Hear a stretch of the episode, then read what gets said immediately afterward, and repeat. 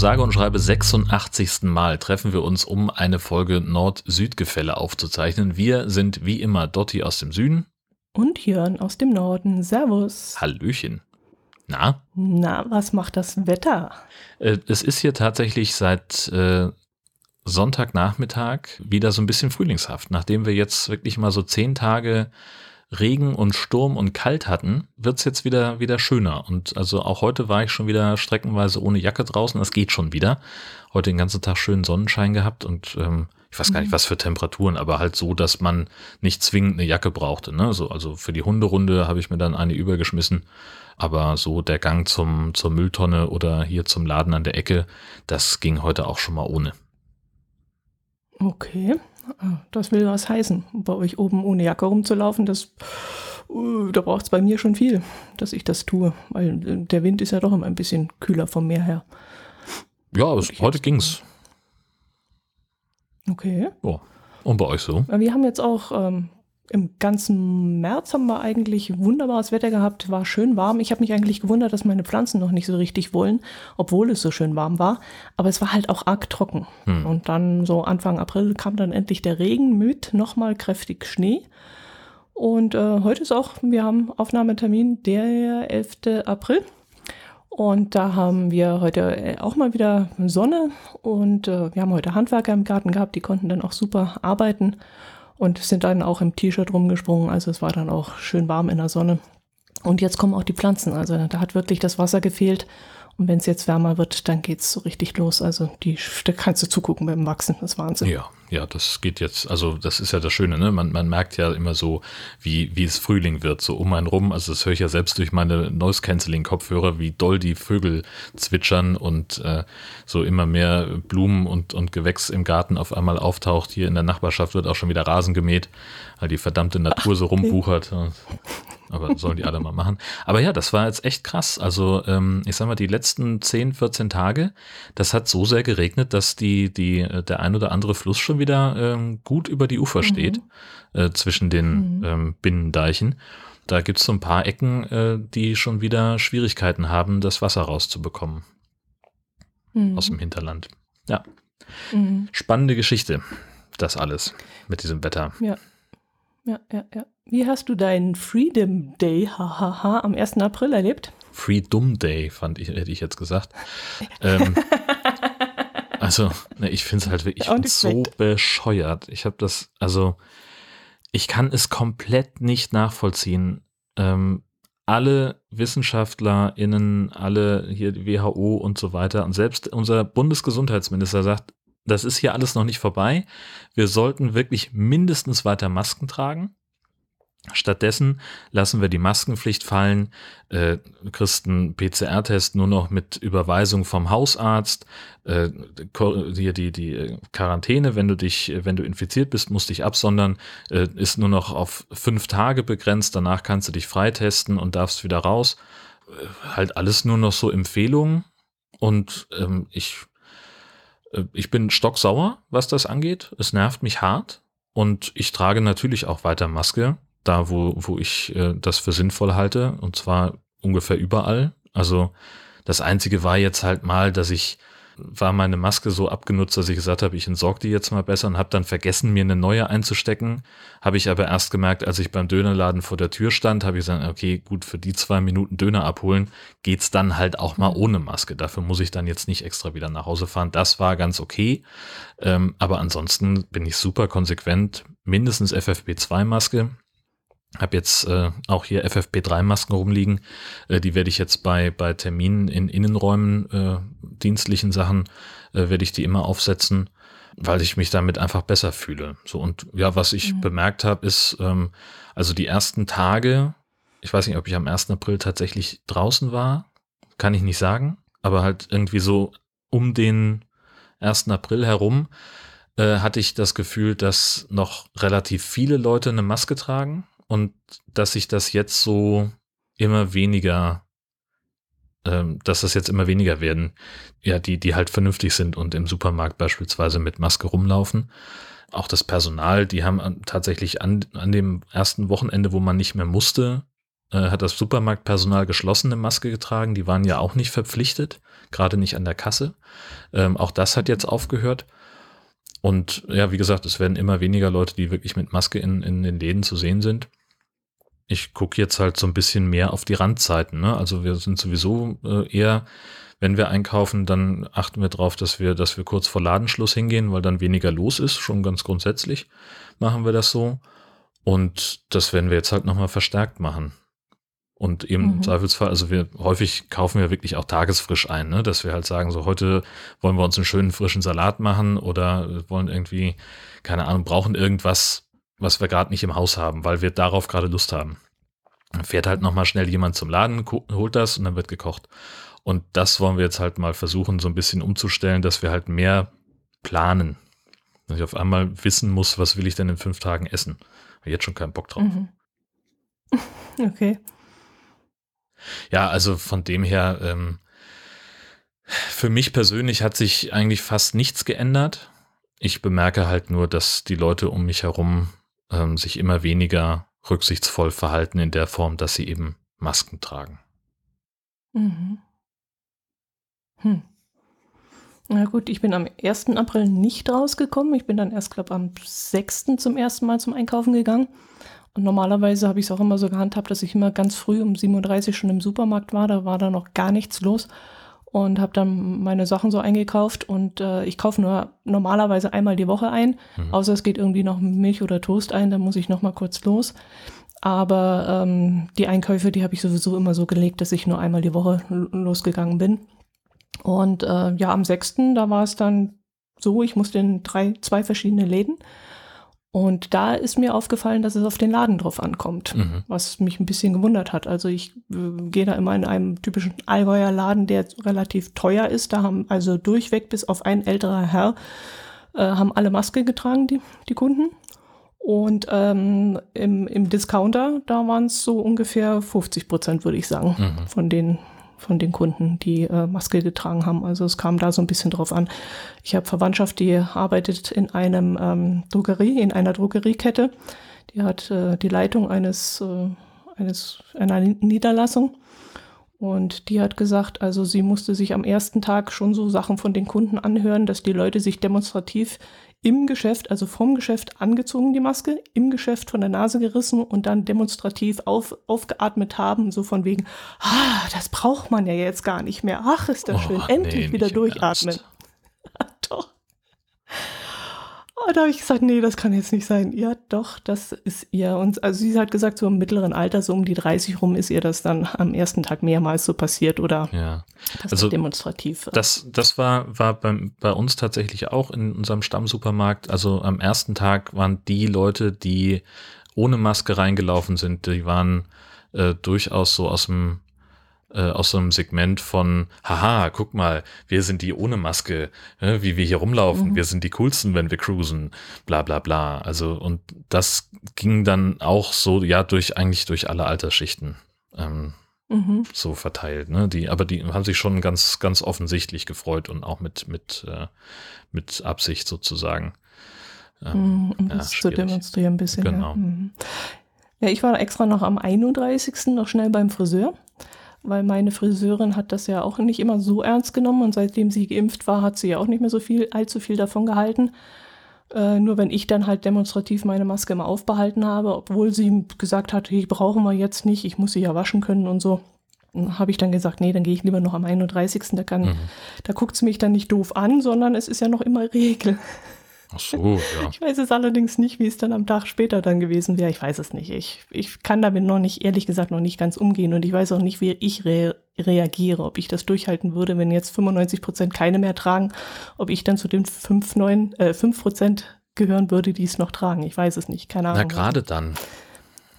Find, also finde ich. Gerade dann? Also diesen, ich würde mich, glaube ich, nicht auf so einen Gruppendruck ein, einlassen. Ähm, sondern gerade dann, wenn ich der einer von, von fünf Prozent bin, dann behalte ich die Maske erst recht auf. Also erstmal, mich stört es fast gar nicht, eine Maske zu tragen. Ich habe mich da inzwischen echt mhm. gut dran gewöhnt. Ähm, und vor allem, je weniger Masken um mich herum getragen werden, desto gefährdeter bin ich ja, ähm, mir ja, so eine Infektion zu holen. Und ähm, das ist ja, also das Ziel ist ja nach wie vor, ohne Infektion durch den, durch den Mist durchzukommen. Mit den Maßnahmen, so wie sie jetzt sind, wird sich das nicht verhindern lassen, dass man irgendwann sich infiziert. Aber dann, finde ich, muss das Ziel sein, es so lange wie möglich herauszuzögern, weil es ist ja nicht so, dass du durch eine Impfung plus Infektion immun bist. Also ich habe Leute im Bekanntenkreis, die jetzt zum zweiten oder dritten Mal infiziert sind. Ähm, und dadurch, dass der ganze Mist ja auch eine neurologische Komponente hat, ist zumindest in meiner Vorstellung, ich weiß, ich weiß nicht, ob das stimmt, aber in meiner Vorstellung ist, wenn ich diese Krankheit habe, dann verursacht die irgendeine Art von neurologischem Schaden am Nervensystem oder mhm. sonst wo. Und dann habe ich das überstanden und habe vielleicht gar nicht unbedingt was, dass ich, dass ich das merken würde. Aber wenn ich es dann nochmal bekomme, dann verstärkt sich vielleicht dieser Schaden. Und nochmal und nochmal und nochmal, je nachdem, ne, wie, wie häufig das halt passiert. So, das, je ungenauer die Inzidenzzahlen sind, desto weniger wissen wir ja, ähm, mit was für einem Problem wir es zu tun haben. Ähm, mhm. Und deswegen ja, solange, also ich möchte einfach so lange wie es geht nicht infiziert sein. Ja, aber wann, wann wäre jetzt für dich der Punkt, das auch ähm, fallen zu lassen oder wegzulassen, wenn Corona vorbei ist? Oder es heißt ja immer, wir werden damit leben müssen. Also werden wir immer. Ja, natürlich werden wir äh, irgendwann damit leben müssen. Und aber irgendwann sind wir an einem Punkt, wo sich Corona verhält, wie sich heute die Grippe verhält. Also, mhm. oder dass wir, dass wir so eine, so ein, so ein Grad von äh, Immunität haben, dass, dass es halt nicht mehr so ein Problem ist. Also ich kann von mir sagen, ich hatte noch nie, soweit ich weiß, noch nie eine echte Grippe, sondern halt so mhm. grippale Infekte. Und wenn ich das schaffe, das auch mit Corona hinzubekommen, dann habe ich alles richtig gemacht. Mhm, mh. Okay.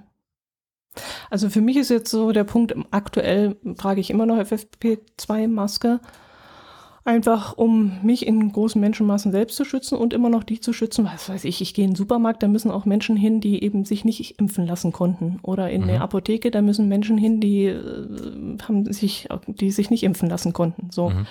Da würde ich auf jeden Fall jetzt noch Maske tragen, um A, die zu schützen und auch mich, obwohl im Supermarkt vielleicht gar nicht so ein Menschenaufkommen wäre, um mich selbst schützen zu müssen. Aber weißt du, diese, diese Relation, diese, äh, wo große Menschenmassen sind, A, gehe ich da nicht hin und B, wenn ich dorthin müsste, dann würde ich eine Maske tragen, um mich zu mhm. schützen. So.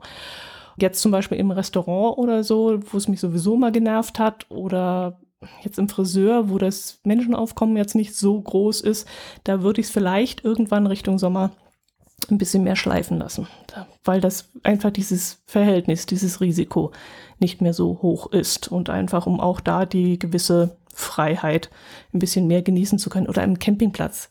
Campingplatz in die Duschen rein. Das habe ich letztes Jahr immer gemacht. Da sind die Leute schon ohne äh, Maske in die Duschen reingelaufen. Mhm. Das, da habe ich immer noch die Maske aufgehabt. Das hat mhm. mich so genervt, in diesem Raum da drin ja, zu aber sein. Aber wird's dann nicht, also das, das wird doch nicht besser dadurch. Nur Was? weil du jetzt keine Maske, mehr tragen mehr musst? Doch, weil das durch die Maske durch, das war ja. Ja, aber ist dein eigenes, dein eigenes Empfinden sozusagen. Ja. So, aber es ist ja, es ändert sich ja nichts an, an der Gefährdungssituation. Naja, doch, äh, da sind keine 1000 Menschen drin oder keine 50 Menschen wie im Supermarkt, sondern es sind dann halt noch ein, zwei Leute drin. Und wenn die Fenster auf sind, dann würde ich glauben oder hoffen, dass dann halt die, ähm, die Ansteckungsgefahr nicht so hoch ist wie jetzt an einem anderen Ort. Tja. Also ich glaube, du hast vorhin äh, im Nebensatz was ganz Entscheidendes hm. gesagt, äh, nämlich die Sache mit dem im Supermarkt, da müssen auch die Leute aus den vulnerablen Gruppen hin, die sich nicht impfen lassen können. Ähm, und ich finde, es ist gerade da enorm wichtig, eine Maske zu tragen, auch um denen zu signalisieren, hier bist du sicher. Weißt du? Also, dass, okay, dass man, dass man so. Das? Naja, keine Ahnung, aber so, also ich, ich würde jetzt sagen, wenn, wenn ich jetzt zur vulnerablen Gruppe gehören würde, dann würde ich mich ja in, einer, in einem Supermarkt wohler fühlen, wo viele Leute eine Maske tragen und würde da eher einkaufen. So, deswegen ist so, so mein Gedanke, ja, also du, dadurch, dass du eine Maske trägst, strahlst du ja für andere auch Sicherheit aus. So, da ist jemand, der hat die Maske auf, der hält seine Viren bei sich, sozusagen seine Aerosole bei sich Und äh, da muss ich mir weniger Sorgen machen. Ja gut, aber die Theorie äh, funktioniert ja nur, wenn 100 Prozent in dem Supermarkt Maske tragen würden. Sobald einer sie nicht mehr trägt, dann äh, hast du ja die Sicherheit nicht mehr Richtig, und das sichere genau. Gefühl. Aber es ist halt, Also, ne, dann ist, dann hast du halt aber trotzdem einen, einen Unterschied in der, in der, äh, in der Zahl der Maskenträger gegenüber dem Zahl, der Zahl von den Leuten, die keine Maske tragen. So, und ne, wenn, wenn also die, die Gruppe derer, die Maske tragen, größer ist, dann ist sozusagen die, die Sicherheit für die vulnerablen Gruppen, für die Leute, die ungeimpft sein müssen, aus welchen Gründen auch immer, die ist dann höher.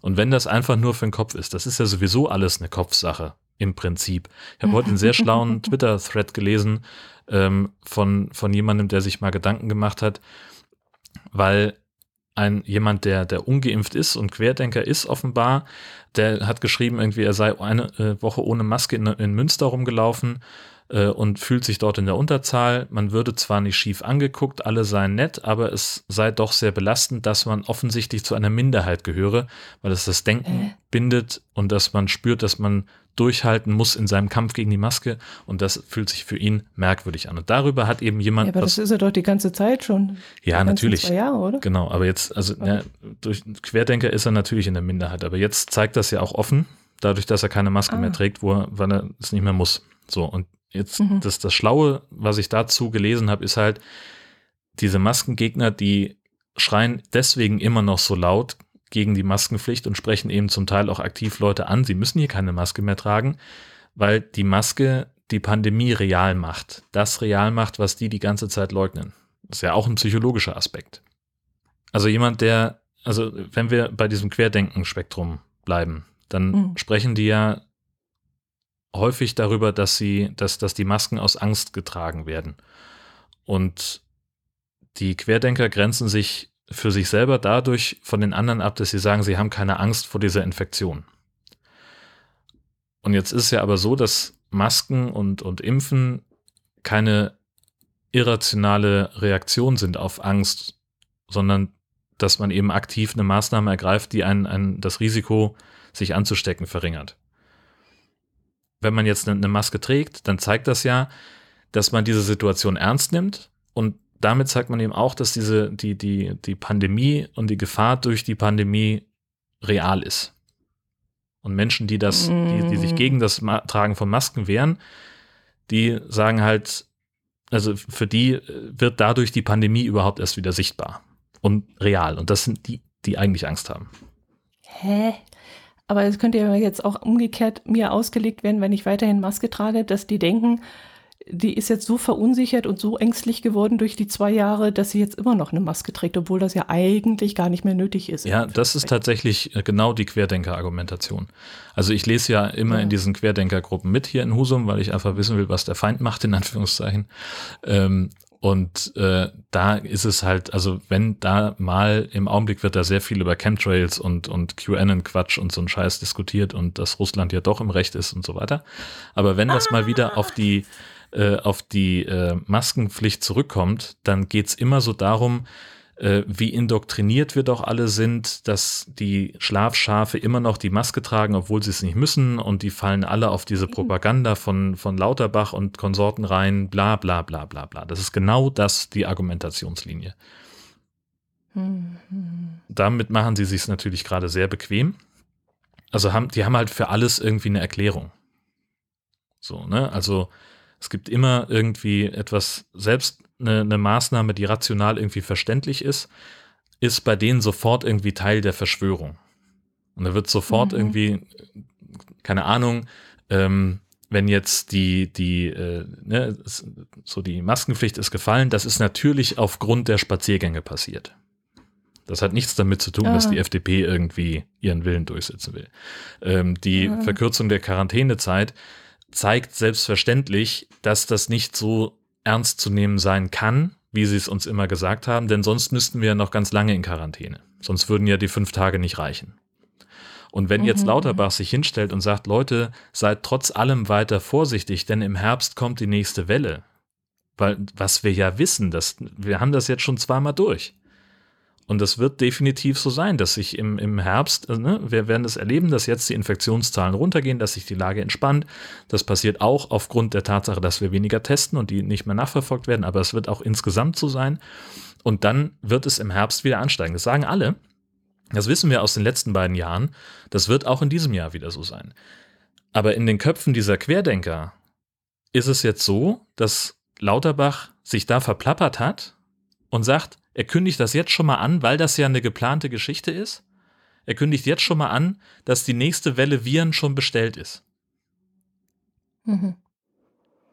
Ja, aber kann man da nicht mal ein bisschen Mittelweg nehmen? Kann man da nicht mal ein bisschen, sagen wir mal, die Zeit des Sommers ein bisschen nutzen, um wieder Kraft zu tanken und ein bisschen freier im Kopf ja, zu werden und dann eben gestärkt wieder in die nächste Welle zu gehen, ja. in der Hoffnung, dass es dass es dann vielleicht eine milder verlaufende Sache ist und sich das dann irgendwann mal langsam totläuft, so eine Muss man. Eispace. So wie in den letzten beiden Sommern auch. Müssen wir Eben. natürlich alles das mitnehmen, was wir mitnehmen können, um, um Energie zu sammeln, um wieder äh, äh, äh auch schöne Sachen äh, und, und, und Positives zu haben, damit wir über den Herbst und über den Winter kommen.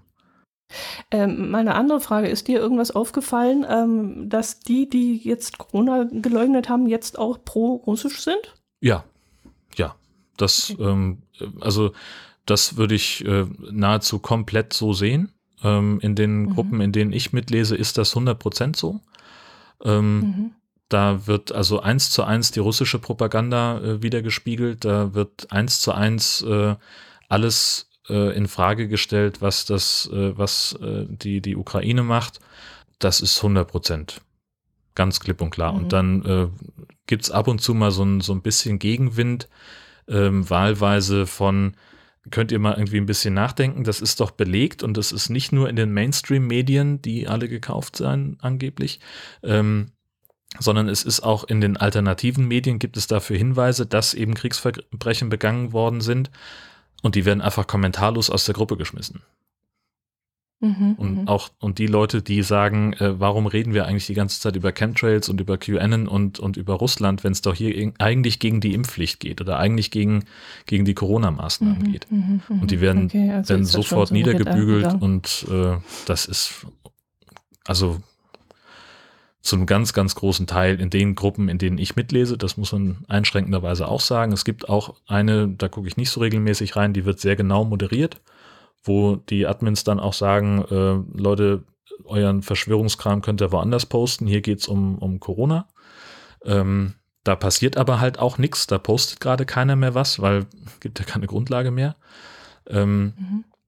Und es wird auch in den, in den, in den großen Gruppen, hier Freie Schleswig-Holsteiner und wie sie alle heißen, die also diese Spaziergänge ähm, organisieren oder nach eigener Darstellung nicht organisieren, sondern nur die Termine sammeln. Ähm, auch da ist ganz viel Putin-Propaganda drin. Mhm, mh. Und auch da. Ja, ich hatte, ich habe eine Kollegin, mit der ich mal, also die ist auch gegen gegens Impfen gewesen und gegen den ganzen Schnickschnack und so. Und die hat jetzt äh, sich auch dazu geäußert zu diesem Thema und da war ich auch erschrocken, weil ich dachte, da gehen wir schon wieder so weit auseinander mit der Meinung mhm. und äh, da habe ich sie wieder nicht verstanden und ich konnte es gar nicht glauben. Und deswegen habe ich mir gedacht, äh, ich frage dich mal, ob du da auch so Tendenzen siehst, dass dass da einfach so ein, keine Ahnung, ich will nicht sagen Gedankengut, aber dass jemand, der in die Richtung einfach gedanklich immer tendiert, auch das jetzt irgendwie anders sieht. Ja, also das, das scheint so zu sein. Ähm, ich mhm. habe da jetzt auch kürzlich mit einem äh, NDR-Kollegen drüber gesprochen, der ähm, auch in diesem, ähm, in diesem Umfeld recherchiert und da auch ähm, im dienstlichen Auftrag in, in den Demos mitläuft, um die ein bisschen im Auge zu behalten. Und äh, der sagt das auch eins zu eins. Ne? Das ist äh, genau mhm. das. Also die Leute, die jetzt, ähm, die am lautesten gegen Corona-Maßnahmen geschrien haben, die schreien jetzt am lautesten für Russland. Ähm, mhm. Und mhm. das ist ja tatsächlich, also insofern auch nachvollziehbar.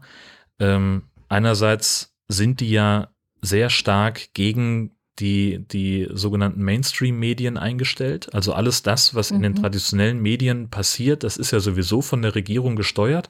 Die Regierung hat uns, mhm. ähm, die ganz, hat uns die, die Pandemie gebracht und die Maßnahmen dagegen und die Impfpflicht und sonst irgendwas. Und jetzt wollen sie alle Geldautomaten umstellen. Nur noch wer ein Corona-QR-Code hat, darf Geld abheben und bald hat gar keiner mehr Eigentum und es wird alles nur noch gemietet und das ist alles ganz furchtbar.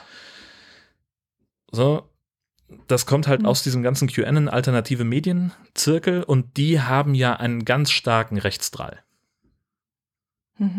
und das, also so kann man eben nachvollziehen, und das ist tatsächlich mehr meine Küchenpsychologie, als, als dass ich jetzt irgendwie da äh, gesicherte Erkenntnisse hätte. Aber so kann man irgendwie nachvollziehen, dass Leute, die Maßnahmen kritisch sind, die sich diesem Querdenkerspektrum zuordnen, häufig auch einen leichten Einschlag nach rechts haben. Auch das sehe ich in diesen, in diesen Gruppen, die also sich auch über, über Flüchtlinge äh, lustig machen, die auch sagen, äh, jetzt kommen gerade die falschen Flüchtlinge an. Ähm, ich wollte, äh, ich hatte meiner örtlichen Kreisverwaltung gesagt, ich hätte Platz für äh, eine Frau und, und ein paar und ihre Kinder. Mir wurde eine, eine Oma mit ihrer Tochter äh, angekündigt und es kamen zwei junge schwarze Männer, habe ich sofort wieder nach Hause geschickt ähm, die will ich nicht unterstützen. Das ist auch übrigens eine AfD-Kampagne, ja, die richtigen Flüchtlinge unterstützen. Okay. Und so, da gibt es ja dann bei der AfD dann auch wieder sehr starke Verbindungen, überhaupt bei den Rechten, sehr starke Verbindungen nach Russland, die da mhm. auch irgendwie Propaganda und, und Geldmittel reinbringen, äh, um die Agenda zu stützen. Also mhm, mhm. wenn es eine Verschwörung gibt, dann ist es die. Russland steckt auch dahinter. Ähm, ordne, ordne mir mal jetzt diese Demonstrationen der Russlanddeutschen ein, die jetzt sagen, sie werden diskriminiert, weil das findet in meiner Welt nicht statt. Ich habe russische Kolleginnen und ich mhm. gehe mit denen ganz normal um, weil ich einfach mal grundsätzlich davon ausgehe, dass, dass die normal sind. also, äh, weißt ja, du, also kann ich, ich, ehrlich gesagt nichts Gesichertes zu sagen. Ähm, Okay. Ich nehme wahr, dass es auch hier bei uns, auch in Schleswig-Holstein ähm, und eigentlich ja fast bundesweit immer mal wieder pro-russische Demonstrationen gibt. Mhm. Das durchaus, das ähm, ich habe hier auch im, im erweiterten Bekanntenkreis äh, eine Familie, die, äh, da kommt sie aus der Ukraine, eher aus Russland. Die haben gerade ganz großen Streit zu Hause, weil er halt uh, genau auf Putin-Linie ist und sie eben mhm. sich um ihre Familie sorgt, die immer noch da ist und, und nicht rauskommt. Und ich kann mir vorstellen, dass es in manchen Gegenden, vielleicht in, in großen Städten, Tendenzen gibt oder gab, äh, sozusagen alle Leute, die, die irgendwie einen Russland-Bezug haben, gewissermaßen über einen Kamm zu scheren und zu sagen, so, wenn du aus Russland kommst, dann musst du ja auf Putin-Linie sein. Hm. Ähm, ich habe auch irgendwo gelesen von, von Restaurants oder, oder Geschäften, die irgendwie ähm, vandalisiert worden sein sollen ähm, was weiß ich, irgendwie Parolen ans Fenster gesprüht oder sonst irgendwas oder Scheibe eingeschlagen. Okay. Ähm, da weiß ich. Das ist komisch, weil ich, weil ich den Blickwinkel eigentlich erstmal ganz anders habe. Ich war eher darüber erstaunt, dass es doch so viele Russen gibt, die in Deutschland leben, die für Putin sind, weil ich immer davon ausgehe, wer aus Russland auswandert nach Deutschland, der ist ja für die freie Welt und für die westliche Welt. Also bin ich doch dann, bin ich erstmal davon ausgegangen, dass alle, die hier leben, das nicht unterstützen und war erstaunt, dass es doch so viele geben soll, die für Putin sind. Ja, weiß ich nicht. Also ähm, ja? ich kann mir, ich weiß es wirklich nicht. Ähm, mhm. Also ich, ich, weiß halt, dass alleine in Berlin 180.000 Leute äh, leben, die irgendwie aus Russland stammen oder aus Russland hierher gekommen sind. Ähm, warum die hergekommen sind, das sind ja ganz unterschiedliche Gründe. Und das kann im Zweifelsfall sein, dass hier irgendwie ähm, es besser bezahlte Arbeitsplätze gibt oder dass sie ähm, sich hier ein besseres Leben erhoffen oder sonst irgendwas. Keine Ahnung, es spielt auch letztlich ja keine Rolle. Hm.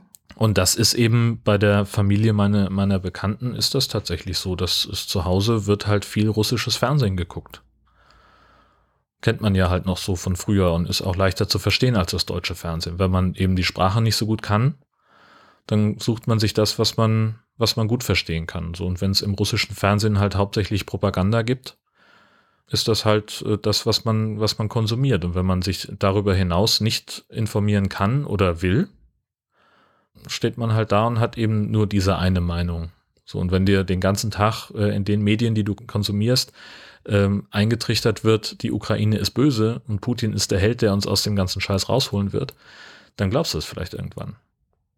Mhm. So, und aus dem Grund gibt es jetzt seit ein paar Tagen, Wochen ähm, die Tagesschau auch mit russischen und mit ukrainischen Untertiteln im Internet. Nur, ob man damit jetzt so viele Leute erreicht, weiß ich nicht. Aber es gibt zumindest mhm. inzwischen die Möglichkeit, ähm, sich auch äh, äh, unabhängiger von Russland zu informieren. Ja, gut, hier. Mhm. Ob das, hm. wie viele das erreicht und wie viele das überhaupt tatsächlich betrifft, kann ich nicht einschätzen. Aber wenn du jetzt mal überlegst, wenn allein in Berlin 180.000 Leute sind, da wird ein gewisser Prozentsatz dabei sein, der äh, sich tatsächlich komplett von Russland lösen möchte und halt einfach nur noch den familiären Hintergrund hat, aber sich sein Leben in Deutschland aufbauen möchte. Oder vielleicht auch schon gar keine echte Beziehung mehr nach Russland hat, weil er vielleicht irgendwie schon in zweiter, dritter Generation hier lebt und noch nie da war. Kann die Sprache noch so ein bisschen von zu Hause, aber auch nicht mehr so richtig. Und da wird es genauso einen Bestandteil von Leuten geben, die halt irgendwie in einer Art Blase sind. Ne? Also hier bei uns in der Nachbarschaft im Supermarkt, die haben 30 Prozent des Sortiments ist auf Kyrillisch beschriftet. Weil hier halt viele Russlanddeutsche leben. Oder Spätaussiedler leben oder wie man das konkret ähm, äh, formuliert. Sagt, ja, das weiß ja. ich auch nicht. Mhm. Ähm, so, und das, die haben halt hier, das ist halt der Laden für die. Hier kommen die hin, hier treffen die ja. sich. Ja gut, das wäre ja, da könnte ich jetzt gleich auf dies, die nächste Frage überleiten, die ich dir überhaupt mal stellen wollte. Was ist denn für dich Heimat? Weil das ist ja gerade in diesem Fall äh, wieder so eine Frage. Ist die Heimat das, was sie zurückgelassen haben oder ist die Heimat das, was sie jetzt hier vorfinden? Und äh, nach dem wird man sich ja auch gedanklich vermutlich in irgendeiner Richtung äh, weiterentwickeln und die äh, Sache betrachten. Ist für dich Heimat dort, wo du herkommst? Hm oder dort, wo du bist? Für mich ist es tatsächlich eher da, wo ich bin. Ähm, mhm. Also ich habe nie so einen richtigen Heimatbegriff für mich gehabt. Also dieses, ja halt einfach, ne, ich bin auf dem Dorf groß geworden in Hessen. Ähm, meine Eltern sind da auch nach 40 Jahren immer noch die Zugezogenen. Und ich bin da als Kind nie wirklich angekommen. Ich hatte da im Dorf selber nie irgendwie großartig Freunde, so, so langfristig zumindest nicht. Ähm, und so aus der, aus der, aus der Gegend gibt's noch ein paar, mit denen ich Kontakt habe von früher. Und das sind auch ganz tolle Menschen, über, wo ich mich einfach sehr darüber freue, dass wir immer noch in Kontakt stehen. Äh, wenn wir uns ein halbes Jahr nicht gesprochen haben und reden dann wieder miteinander, dann ist es halt genauso wie früher ähm, oder wie beim letzten Mal, als wir gesprochen haben. Aber daran würde ich jetzt Heimat nicht festmachen. Für mich ist Heimat tatsächlich da, wo ich gerade bin, wo, wo ich, wo ich wohne. Das sehe ich als meine Heimat an. Und mhm. ich glaube, wenn ich ähm, aus irgendwelchen Gründen ins Ausland müsste, dann ja, obwohl, na, Moment. Da, ah. wenn ich jetzt so gerade drüber nachdenke, also ich glaube, das fällt mir innerhalb Deutschlands relativ leicht, so zu denken. Aber wenn ich jetzt sagen würde, ich wandere aus nach sonst wohin, weiß ich nicht, ob ich immer alles so hundertprozentig zurücklassen könnte, dass ich sage, ich bin jetzt was, was ich ihre oder, ne, also, oder, keine Ahnung, Australier, was weiß ich.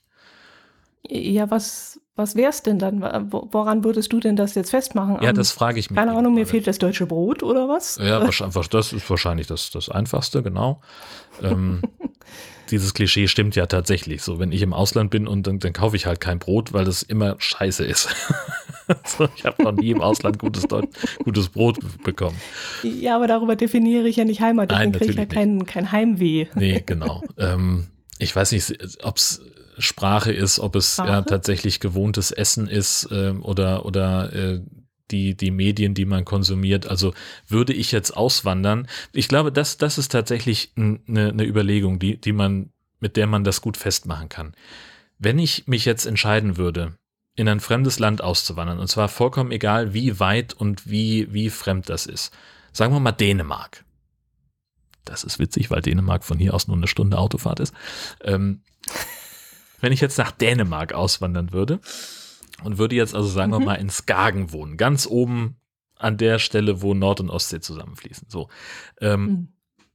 dann ist, ist ja die Frage, würde ich beispielsweise sofort von heute auf morgen meine, meine Podcast-Playlist leer machen, alle Podcasts deabonnieren, die ich bisher habe und oh. nur noch dänische holen, hören und würde ich meine Produktion beenden oder auf Dänisch fortführen? Was würde ich tun? Und ich glaube, daran, an der Überlegung, daran kann man festmachen, wo sozusagen das, das äh, Heimatherz schlägt. Denn das schlägt, glaube ich, tatsächlich, das kann man wirklich so sagen, schlägt zwischen den Ohren. Heimat ist Kopfsache. Und äh, der, der Podcast, den ich höre, der gibt mir im Zweifelsfall so ein Heimatgefühl, wenn ich, sagen wir mal, im Ausland bin. Also mit anderen Worten, wenn ich dich richtig verstanden habe, du würdest die deutschen Podcasts nicht deabonnieren, sondern daran hängen und diese, dieses Heimatgefühl beim Hören bekommen. Ähm, Aber ich, ich glaube, so ich schätze ich dich jetzt ein, so schätze ich dich ein, dass du dann vermutlich einen deutschsprachigen Podcast über das Einleben in, in, in Dänemark, wie du dich da einlebst und wie das funktioniert, so wie, wie früher Hügge dieser mhm. Podcast, der Däne-Podcast, den es leider nicht mehr gibt oder die bringen jedenfalls nichts mehr. Ähm, dass du dann darüber berichten würdest, wie du dich da einlebst und wie die, die, wie die Dänen so sind für dich und das Verhältnis zu ihnen und so. Aber das würdest du auf Deutsch machen, würde ich sagen. Ja, ja, natürlich. Das ist wahrscheinlich, also die, die, die Wahrscheinlichkeit dafür ist sehr, sehr groß. Ähm, hm. Und mit Sicherheit würde sich über die Jahre dann auch mein Podcast-Konsum verändern. Also ist die Frage, ob ich dann noch einen äh, deutschsprachigen Podcast äh, wie, was weiß ich, Lage der Nation zum Beispiel hören würde. Höre ich jetzt auch nicht, aber mal ganz generell. Also einfach um so ein, so ein Nachrichtenstrom äh, äh aus, aus Deutschland, aus Deutschland weiter zu mhm. haben. Äh, aber das mhm. hätte ich ja auch irgendwie über Twitter und übers Internet. So, also. Ja, außer du würdest ja Twitter auch äh, vielleicht immer mehr Dänisches abonnieren und lesen. Ja, na klar. So, das, und das ist dann eben eine Frage, wie konsequent wandere ich aus? Da ist natürlich dann Dänemark wirklich ein bescheuertes Beispiel. Ähm, das ist mir auch klar. Aber äh, wenn man jetzt sagt, keine Ahnung, also ich wandere, ich gehe irgendwo hin, wo ich nicht aufgrund meines, meines Schengen-Statuses so lange leben und arbeiten darf, wie ich will, Darf man Ach doch, glaube ich, oder? Weiß ich gar nicht. Ja, aber okay. Freizügigkeit ist auch gefährliches Halbwissen. So, aber wenn wir jetzt uns mal, mal nach außerhalb von Europa bewegen. So, so gleich. das reicht doch eigentlich schon. Spanien oder Toskana reicht doch eigentlich schon. Naja, aber das, da bin ich, ja, bin ich ja im Schengen-Raum. Also da gibt es ja die europäische ja, Freizügigkeit. Ach so. Okay. Ja, also wenn ich jetzt sozusagen mich erstmal drum bemühen müsste, ein Einreisevisum zu haben, einen Aufenthaltstitel zu bekommen, einen Job zu finden, überhaupt eine Arbeitserlaubnis zu kriegen, diesen ganzen Scheiß, wenn ich das alles durchlaufen müsste, um Teil einer Gesellschaft in einem anderen Land zu werden, dann wäre es wahrscheinlicher, glaube ich, dass sich auch im Kopf ein bisschen was umschaltet als wenn ich Echt? innerhalb von Europa auswandern würde. Ich weiß es nicht. Ach, ich spinne gerade einfach so rum. Ich denke, das ist, das ist ja, ja, schon klar. Aber jetzt nehmen wir mal Amerika. Ja. Ist ja ein schönes Beispiel. Ja. Die ganzen Amerika-Auswanderer, die drüben eine deutsche, eine deutsche Bäckerei aufmachen. Mhm. Äh, du Oder wanderst aus. Du kriegst da. Gibt es auch eine Menge. einen deutschen Dönerladen. Ja. Gehst du darüber kriegst eine Aufenthaltsgenehmigung für keine Ahnung, wie das abläuft, ein Jahr oder so. Irgendwann beantragst du die Green Card. Die Aha. kriegst du nur, was weiß ich, nach zwei Jahren und, und, und Aufenthalt und Englischkenntnissen und was so weiß und so viel Geld auf dem Konto und weiß der Geier was. Ja, ja, genau. Genau, richtig. Und dann hast du es irgendwann. Das wäre also für dich ein Grund zu sagen, jetzt bin ich so einen weiten Weg gegangen, jetzt bleibe ich hier und integriere mich. Also mich nicht. Na, äh, das ich könnte mir vorstellen, dass, dass es mir dann in Anführungszeichen leichter fallen würde, ähm, Deutschland kopfmäßig hinter mir zu lassen, als wenn ich das, als wenn ich diesen ganzen Rattenschwanz von Sachen nicht hätte. Nee, das wäre mir völlig wurscht. Aber das ist auch, also ne, nicht, dass ich jemals drüber nachgedacht hätte, auszuwandern. So, das, äh, deswegen ist das auch mehr so eine Spinnerei. Ich weiß überhaupt nicht, wie das funktioniert. naja, wir spinnen ja hier sowieso bloß rum. Ja, ja. Aber äh, nee, das wäre nicht der Grund. Also ich glaube, wenn ich auswandern würde, man sieht ja diese Negativbeispiele in diesen vielen Auswanderersendungen, ich würde mir sofort einen amerikanischen Freundeskreis suchen und versuchen dort im, in diesem Amerikanischen anzukommen, um ihre Mentalität ja. zu verstehen, die Sprache besser zu lernen und äh, wirklich hinter mich zu lassen und das Weißbrot, das Luftige lieben zu lernen. Also ich würde da glaube ich nicht so viel. ja, ich weiß. ich weiß. ja. Nee, aber das wäre so, ich weiß nicht, da bin ich vielleicht zu konsequent und zu, zu geradeaus, ja. um das. Also ich muss sagen. Trotzdem wird da immer was in meinem Herzen bleiben, weißt du, was ja. diese Heimat darstellt. Deswegen, ja. für mich ist Heimat irgendwas anderes. Das ist da, wo ich, Heimat ist jetzt mein, mein Allgäu. Ich bin hier noch nie rausgekommen, deswegen fällt es mir jetzt leicht, das sagen zu können, aber das wird immer in mir drin sein. Meine Berge, mein, mein Allgäu, meine grünen Wiesen, meine Weiden, mein, mein Käse, mein aber alles. Aber wenn ich auswandern würde. Berge und grüne Wiesen gibt es auch woanders. Ja, sicher, aber man würde vielleicht im Kopf immer noch vergleichen, wie grün ist die, wie grün ist die. nee, aber ich würde doch ganz anders, ich würde mich doch dann voll darauf einlassen und sagen, okay, jetzt bin ich hier in der Toskana. So, und jetzt lebe ich Dolce Vita und das, das Leben, das es hier eben gibt, das ein bisschen langsamere und äh, ich weiß es nicht. Also doch. Ich habe keine Ahnung. ich weiß, ich überlege gerade, wie das, wie das mit, mit Abby immer ist. Also die ja auch, ähm, ähm, also erstmal. Was macht die eigentlich? Kann ich dir gleich erzählen. Ich würde erst den Gedanken mhm. aber zu Ende machen. Als sie nämlich bei mhm. uns einigermaßen frisch angekommen war damals, äh, sind wir relativ kurz nach ihrer Ankunft zu meinen Eltern gefahren nach Hessen. Ähm, mhm. Und da ist sie morgens wach geworden, hat aus dem Fenster geguckt und hat gedacht, scheiße, ich habe das nur geträumt, ich bin in Pennsylvania. Weil es da nämlich äh, von der Landschaft her und vom, von den Bäumen her sehr ähnlich aussah. Mhm. So, das mal als, als er äh, Erwiderung auf deine Allgäu-Gefühl. Äh, so, und, ähm, und bei ihr ist es ja auch so, ne, sie, sie möchte gerne in Deutschland ankommen und sie ist jetzt in, in Berlin und studiert da und, und arbeitet nebenbei mhm. im Supermarkt und so äh, und hat da ihr, ihr Leben. Aber im Herzen ist sie immer noch Amerikanerin und sie hat auch gesagt, egal was passiert, sie wird die amerikanische Staatsbürgerschaft auch nicht ablegen, weil sie unabhängig von allen immer in der Lage sein möchte, zurück zu ihren Eltern zu kommen, ah. falls da irgendwas ist. Ah, das ist ein ganz neues Argument. Richtig. Würde ich, wenn ich in Italien nach Italien auswandern würde, würde ich dann irgendwann die italienische Staatsbürgerschaft annehmen? Das ist nämlich genau der, der, der Punkt an, an Europa, dass du das meines Wissens halt nicht müsstest ne, weil wir hm. Freizügigkeit haben. Du kannst da einfach hingehen und kannst da arbeiten, paff, und wohnen und solange du willst. Gut, dann mach es mit Amerika. Würde ich nach Amerika gehen und die amerikanische Staatsbürgerschaft annehmen? Hast du gerade gesagt, du willst die Green Card haben und dir dann einen amerikanischen Freundeskreis suchen. Die Green Card ist ja im Prinzip die Vorstufe davon. Ja, die Vorstufe, aber immer ja. noch nicht. Willst du dann den nächsten Schritt auch noch gehen? Nächsten Schritt nicht mehr machen.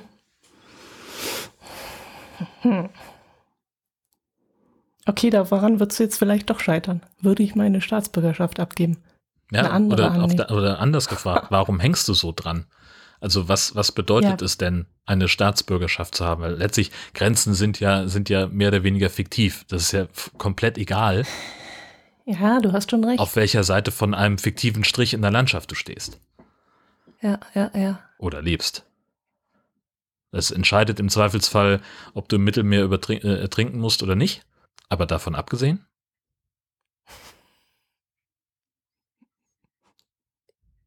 Also wenn du dich jetzt nicht gerade im Mittelmeer aufhältst und irgendwie ja, ja, wegen ja, eines besseren Lebens in ein schrottreifes Schlauchboot zu steigen, dann ist es doch egal. Ich weiß es nicht, ob das nicht auch ein Teil von Heimat ist, die Staatsbürgerschaft. Ich weiß es nicht. Also sehr zum Beispiel, ich, mich, ich habe jetzt ein total abschreckendes Gefühl, wenn ich dran denke, ich müsste die amerikanische Staatsbürgerschaft annehmen. Umgekehrt wäre die italienische jetzt nicht so schlimm. Und jetzt überlege ich gerade, woran das liegt. Das hat ja jetzt im Grunde nichts dran. mit der deutschen Staatsbürgerschaft zu tun. Ja, vielleicht, keine Ahnung. Also da würde ich jetzt einfach mal sagen, das liegt einfach daran, dass du irgendwie in wenigen Autostunden in Italien bist. Wahrscheinlich sind es ungefähr zwei. Äh, ist ein bisschen mehr, aber ja, ich weiß schon, was du meinst, ja ja, so wie ich auch als erstes Auswanderbeispiel Dänemark nenne, weil das halt hier um die Ecke ist. Ja, aber die Staatsbürgerschaft ist ja nicht abhängig von 300 Kilometer oder von. Naja, aber die, die Überlegung war ja, würdest du eher die amerikanische oder eher die italienische Staatsbürgerschaft annehmen? Und da hast du ja gesagt, hast du ein, ein kleineres Störgefühl bei dem Gedanken daran, die italienische Staatsbürgerschaft anzunehmen. Vielleicht, weil ich die Mentalität für mich besser passen würde. Aha. Oder die Vertrautheit oder das, das Lebensgefühl oder. Ja, ist näher dran. Das, das Ganze. Das geht schon beim Essen los. Richtig. Ja. Äh, ja. ja. Oh Gott, oh Gott, oh Gott. Wohin würdest du denn auswandern, wenn du auswandern müsstest? Ach, ich weiß es gar nicht. Ähm, also ich glaube, wenn ich, also ich glaube, für mich wäre Auswandern keine aus sich heraus motivierte Entscheidung. Also nicht, weil ich irgendwie hier weg wollen würde, würde ich auswandern, sondern weil ich aus irgendeinem Grund es müsste. Also, keine Ahnung, wenn mir jetzt jemand eine Korrespondentenstelle irgendwo auf der Welt anbieten würde, dann würde ich da planmäßig hinversetzt werden und dort fünf Jahre arbeiten. Und jetzt stellen wir uns mal vor, ich verliebe mich so derartig in das Land, dass ich sage, ich kündige meinen Job und verkaufe da deutsches Brot oder Döner. Um in Zukunft. Ich komme immer noch nicht drüber weg. Ja, wieso? Das ist doch, das, das ist ja mehr oder weniger eine deutsche Erfindung, der Döner. Es gibt ganz, ja, ja. Ein, ein, ganz fantastisches Buch über die Geschichte des Döners, wie er in Berlin erfunden wurde, blablabla. Äh, kann ich sehr empfehlen. Ähm, mhm. So, und wenn ich jetzt auf die Idee komme, ich mache, keine Ahnung, in Hanoi eine Dönerbude auf. ja. Soll ich so sowas nicht sagen, wenn du gerade was trinkst, ja? Ja. Ähm, so, dann Ja, jetzt habe ich, hab ich tatsächlich meinen Gedanken verloren. Verdammt. Also ich bin, ich, ich bin nach Hanoi gekommen, weil ich da äh, äh, auf, aufgrund eines, eines Auftrags, aufgrund einer, einer Versetzung ähm, und dann komme ich auf die Idee, ist eigentlich ganz schön hier, ich will nicht mehr zurück nach Deutschland. Ist mir zu kalt da, äh, das Brot ist zu gut, ähm, die Menschen sind zu unfreundlich, ich bleib hier in Hanoi. So. Dann das wäre für mich dann eben ein Grund auszuwandern. So, und natürlich gibt es irgendwie äh, eine ganze Menge Länder, die ich wahnsinnig spannend finde und Gegenden, die ich toll finde und wo ich sagen, wo ich, wo ich manchmal so im Scherz sage, hier hätte ich gerne eine Zweitwohnung oder eine Drittwohnung oder eine Sechstwohnung. Ähm, aber das ist halt, das sind halt Urlaubsgebiete. Ich weiß halt, was weiß ich, in einer Stadt wie New York bin ich mir ziemlich sicher, dass ich da nicht leben wollen würde. Das ist mir zu laut, das ist mir zu stressig, das ist mir zu teuer alles. Aber zum Urlaub machen ist gut. Ich weiß nicht, hm. wie es in Hanoi ist. Naja, aber jetzt war, du hast vorhin gesagt, äh, wenn du auswandern müsstest, das war ja, ja. jetzt kein Muss, das ja, war ja, ja auch genau. freiwillig, jetzt Richtig. auf freiwilliger Basis. Genau. Also von dem her. Ja, aber ich glaube, Würdest da. du also für eine ja. Dönerkette. Du kannst eine Dönerkette eröffnen und ja. überall auf der Welt deine Niederlassung haben. Dann kannst du einmal hier wohnen, einmal da wohnen, einmal da wohnen. ja, aber wo wäre ich denn dann zu Hause? Da sind wir ja wieder bei Heimat. Genau. Es muss ja dann, also das denke ich schon, es ist schon gut, wenn man einen Platz hat, wo, auf dem man, auf dem man sich zurückziehen kann. In der Schweiz, wo dein Geld liegt, oder wo würdest du dann? Das könnte auch meine Oligarchenjacht sein. Ja. Döner genau. One würde sie heißen. oh, oh, oh. Ja. Dann könntest du jetzt aber nicht an dein Geld ran. ja, ich bin ja kein russischer Oligarch. Ich bin ja ein deutscher Oligarch. Ach so. Achso, ich dachte, das wäre, das hätte diesen Begriff. Also insofern, solange es keine Sanktionen gegen Deutschland ah, gibt, nein. Ne? Ah, kann alles noch, ja. Oje, oje, oje. Wie sind Wollen wir, wir eigentlich jetzt da hingekommen? Über irgendwelche Themen sprechen heute oder bleiben wir einfach? Ja, bleiben wir doch gleich. Du wanderst aus. Nimmst du dein Pony mit? Äh, ich werde selbstverständlich meinen Pony mitnehmen. Wie soll ich denn sonst meinen ganzen Döner ausliefern? Was ist denn das für eine komische Frage? Ich verstehe das gar nicht. Es begab sich im nordrhein-westfälischen Attendorn, dass ein junges Mädchen, eine 15-Jährige, äh, in den Supermarkt gegangen ist und schon mal ähm, so halb in die erste Abteilung, vermute ich jetzt mal, weil da nämlich das Gemüse steht, ihr Pony mit reingenommen hat. Schlau. Dann ist sie zur sehr schlau, vor allem in der Gemüseabteilung. Und dann ist sie zum, zur Verkäuferin gegangen oder zur Filialleiterin und hat gefragt, ob sie ihr Pony mit reinnehmen darf, was natürlich verneint wurde. Das war es aber schon zu spät, denn das Pony war ja schon im Supermarkt gestanden und hat sich da in der Gemüseabteilung schon mal umgeguckt. Und äh, hat dabei eine Waage beschädigt und hat angefangen, dort in der Abteilung zu äppeln. Hat also unter sich gemacht. Und das hat dann doch für einiges Aufsehen, für Aufsehen gesorgt. Mm, der Anlass, warum dieses Mädchen auf diese seltsame Idee kam, denn ich fand es ehrlich gesagt ein bisschen komisch, wie eine 15-Jährige, der man ja doch ein bisschen Grips unterstellen könnte, auf den Gedanken kommt, man könnte das Pony mit in, in den Supermarkt nehmen.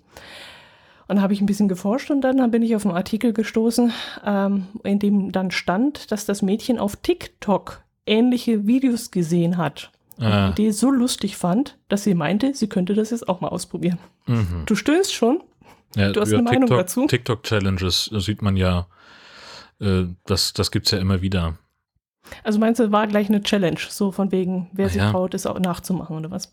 Ja, also das ist doch ähm, was, es gibt immer wieder irgendwie äh, keine Ahnung, dann äh, werden äh, reihenweise Schultoiletten komplett verwüstet, weil das eben eine TikTok-Challenge ist. Oder ähm, okay. es werden irgendwelche, äh, wirst irgendwie blöd in der, in der Fußgängerzone angemacht äh, und das ist dann halt eine TikTok-Challenge. Da haben die sich, da suchen die sich dann halt irgendwie irgend so ein Idiot kommt an und macht hier die Challenge, äh, sprich einen dicken Mann in der Fußgängerzone an und frag ihn nach der Uhrzeit oder sonst irgendwelchen Quatsch. So, und dann, okay. Ja, gibt's immer wieder. Ist in manchen Fällen auch lustig. Ich habe tatsächlich jetzt vor, vor kurzem, ähm, hat jemand was retweetet, äh, da hat ein, ein junger Mann gesagt, wenn äh, irgendjemand das und das zu dir sagt, dann muss er dir einen Döner wie immer ausgeben.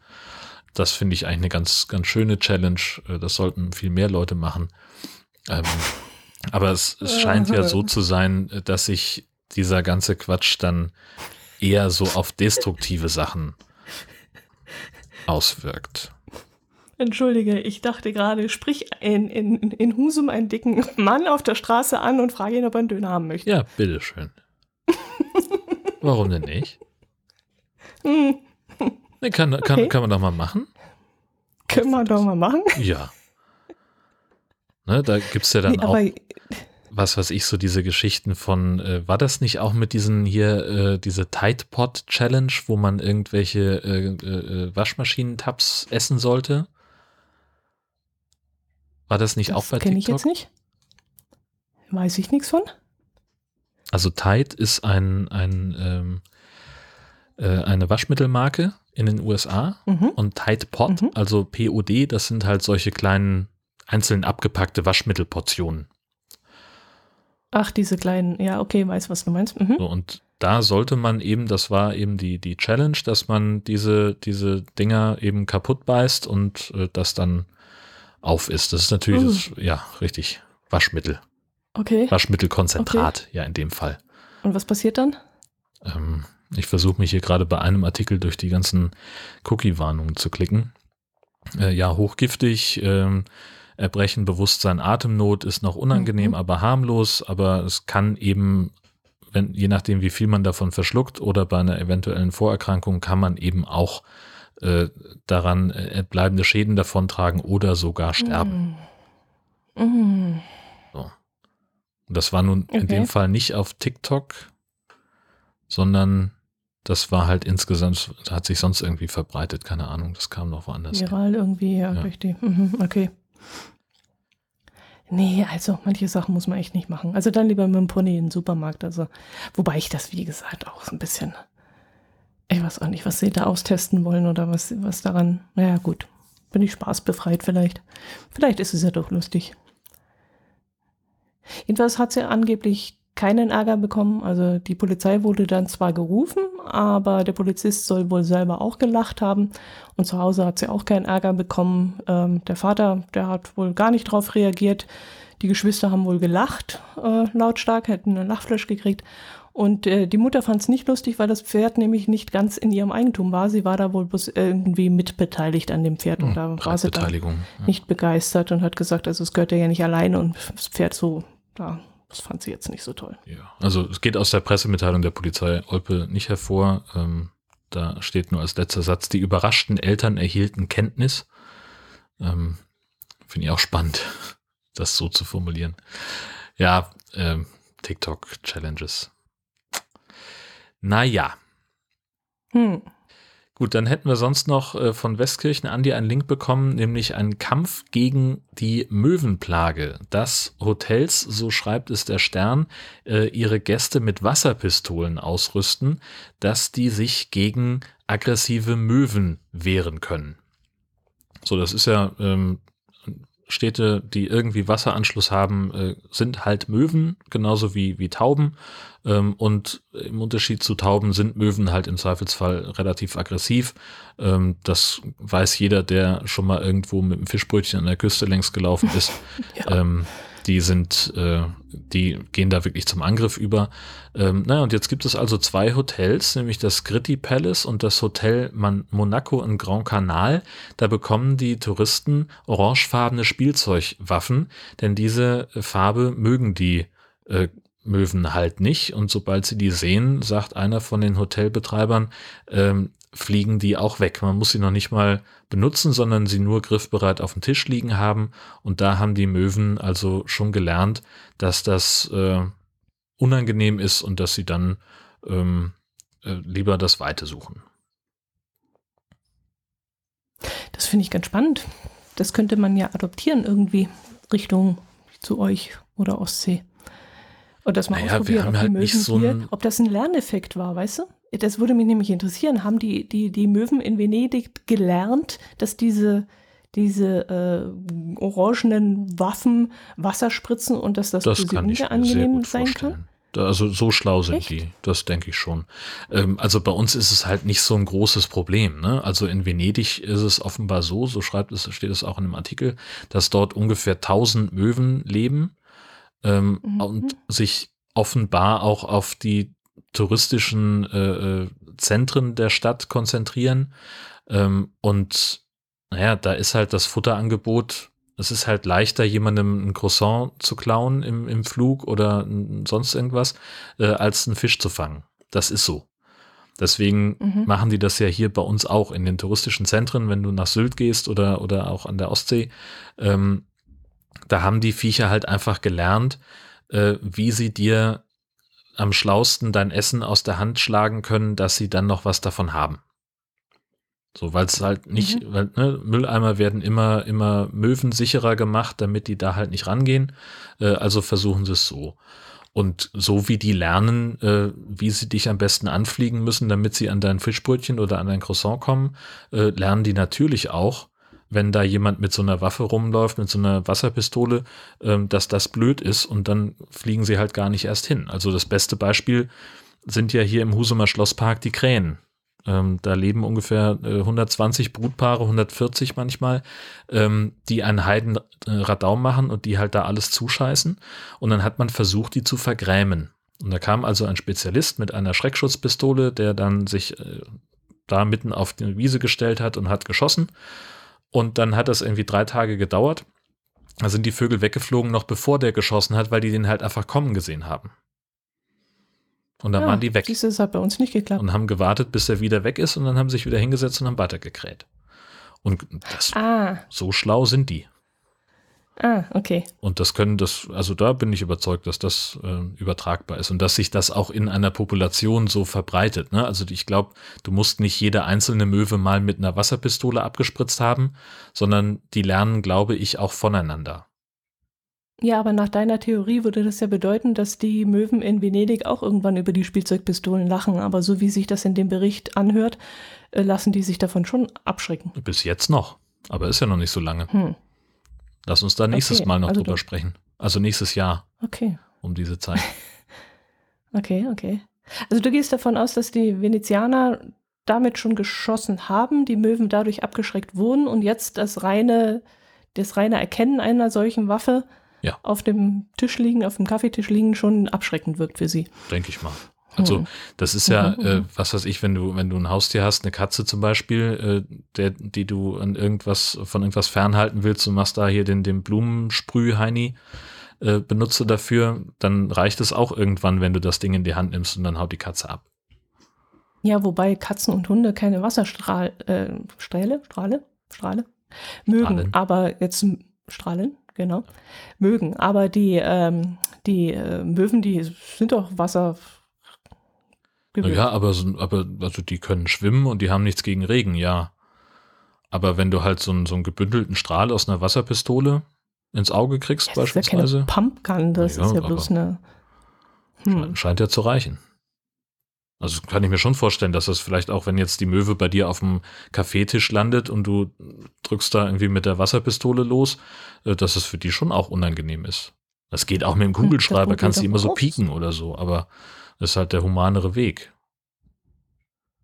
Das probiert doch einfach mal aus. Das würde mich jetzt interessieren, aber ihr habt ja nicht das Problem. Also ich kenne es jetzt von Warnemünde und äh, Rügen dass die da schon sehr, sehr aggressiv da in Binz oder so äh, an der Promenade waren und wirklich auf, auch auf Waffeln. Da gibt es so einen Waffelstand und da, da sind sie immer sehr aggressiv hinterher und klauen die Waffeln aus den Händen der Gäste. Das wäre doch eine Alternative. Es wäre doch mal eine Möglichkeit, das auszuprobieren. Ja. Also darf gerne jeder tun. Ähm, nachdem es hier, wie gesagt, kein, äh, kein echtes Problem gibt in der Hinsicht, sehe ich mich jetzt da nicht äh, genötigt, sofort äh, eine Wasserpistole zu kaufen. Probier doch das mal aus. Ich denke ja nicht dran. Rein aus, aus Content äh, Gründen, um hier deine Erfahrungen wiederzugeben. Wieder nichts. Also gut. Nächstes Thema. Was gibt's noch? Äh, ich habe da noch was gefunden bei der Hessenschau. Mhm. Und zwar in Büdingen äh, möchte ein Verein eine mittelalterliche Burg bauen und zwar mit okay. mittelalterlichen Mitteln. Der Verein Burg Hofreite mhm. möchte in den kommenden 15 Jahren äh, eine Turmhügelburg bauen. Und zwar äh, eine Burg, die nicht einfach irgendein Nachbau einer anderen ist, sondern eine, die halt genau wirklich so dort in diesem Gelände, was sie sich vorgestellt haben, auch entstehen könnte. Und da ähm, gehen sie von aus, dass sie ungefähr 13 Millionen Euro brauchen, weil sie halt so 20, 10 bis 20 Prozent davon für Material und das Grundstück brauchen und den Rest eben für äh, Personal. Also wirklich, die wollen spezialisierte Vollzeitkräfte anheuern, ähm, die also beispielsweise Steine bearbeiten, das Holz so bearbeiten, wie man es im Mittelalter gemacht hat. Äh, und da habe ich mir gedacht, wir hatten doch vor, vor einigen Jahren mal ein vergleichbares Projekt, das in Bayern starten sollte. Wie hieß das denn noch? Baden-Württemberg, Campus Galli war das. Ja. Campus Galli muss das gewesen sein. Das war doch da Richtung Bodensee im Baden-Württembergischen drüben. Das war doch diese Klosteranlage, die wieder hm. aufgebaut werden sollte aus dem 6. Jahrhundert, 7. Jahrhundert? Keine Ahnung, weiß ich nicht ja. mehr. Was ist denn daraus geworden? Äh, die ist auch stetig gewachsen. Das war, oh Gott, wie alt, wie lange ist denn das her? Wie lange war? Machen wir jetzt schon Podcast? 100 Jahre. Das war ja ziemlich am. seit sieben, seit Jahrhundert, 700. Jahrhundert machen wir das schon. nee, aber das ist ja schon ewig her. Nee, das ist stetig gewachsen und das letzte, was ich jetzt gehört habe, das waren, da waren auch Festangestellte. Mhm. Ich glaube, so zwei Dutzend Festangestellte und dann äh, war das ja so ein, so, ein, so ein soziales Projekt, das halt auch aus diversen ähm, ja, sozialen Diensten und so Freiwillige gekommen sind und dort im Sommer wochenweise mitarbeiten konnten. Mhm. Und das ist, glaube ich, jetzt inzwischen ein Museum geworden. Da kannst du Eintritt zahlen. Ich glaube gar nicht mehr so billig, weil ich wollte mal hinfahren und mir war es ehrlich gesagt zu teuer, um um nicht zu wissen, was da überhaupt gerade aktuell am Laufen ist. Mhm. Aber es soll inzwischen schon richtig groß geworden sein. Ich glaube, so ein Dutzend äh, Gebäude müssen da inzwischen schon stehen und auch ja. Ländereien drumherum be bepflanzt werden mit, mit Gemüsegärten und Getreide soll angebaut werden und keine Ahnung, Bienenwiese und was sie da alles haben. Und äh, genau Bienenwiese, da habe ich mich noch so gewundert, weil ich mir ja gedacht habe, woher wussten die im siebten Jahrhundert, äh, haben sie da, keine Ahnung, Waben angelegt oder wie was haben sie da gemacht? Ja, genau. Es gab ja damals schon Bienenkörbe, also das, das durchaus. Aber ich habe hier gerade einen Artikel, ähm, weil ich jetzt gerade mal eben parallel bei Google gesucht habe, mhm. ähm, aus dem März, ist also ungefähr vier Wochen alt und da wird eben äh, gezeigt, wie sie da Mörtel, äh, die richtige Mörtelmischung äh, herstellen wollen. Und da kann man also zumindest sagen, also mittelalterliche äh, Werkzeuge benutzen die nicht. Ähm, es fängt beim okay.